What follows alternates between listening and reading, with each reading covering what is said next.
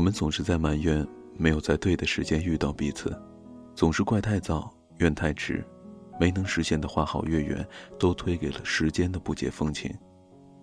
有人说，不管结局，至少我们曾在最美的年华里相遇；又有人说，不问对错，时间会来解释这一切。在两性关系里面，我们拒绝第三者的存在，却总是在用时间这个第三方，来当做自己的借口。可事实又是怎样的呢？不过是不够喜欢，不够想要在一起罢了。在古代的感情中，若想相见，千山可翻，万水可涉，甚至身不动也会思念成疾，魂魄追随爱人而去。现代的文明给我们带来了无比快捷的交通，却总让心与心的沟通陷入了迟缓、试探、顾忌、权衡。本该简单纯粹的事情，却变成了剪不断、理还乱的复杂。做不到身心投入的义无反顾，只是在用一句“我们没有在对的时间遇到彼此”来结束，把所有的不如人愿都推给了时间。倘若时间也能感知，只怕他要爆粗口了，关我什么事情？仔细想想，时间怕是这世界上最自由也最公平的事情了。因为不管发生什么，他都在按照自己的轨迹自顾自的行走。一天二十四小时，任凭你权倾天下，也不能比别人多一分钟。哪怕你不明一文，也不会因此而被剥夺一秒的时间。在最初的分配上，时间对于所有人和事物都是公平的，从不厚此薄彼。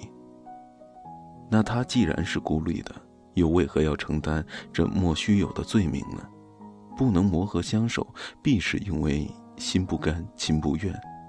时间，从来不曾有早晚，甚至对错的区别。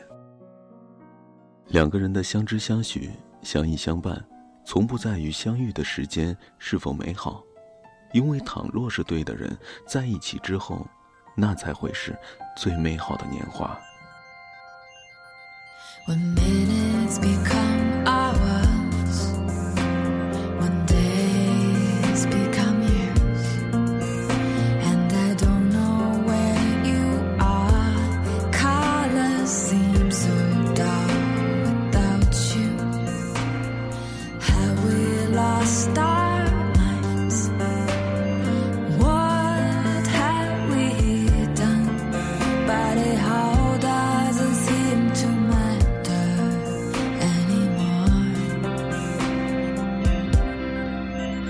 When you kissed me on that street, I kissed you.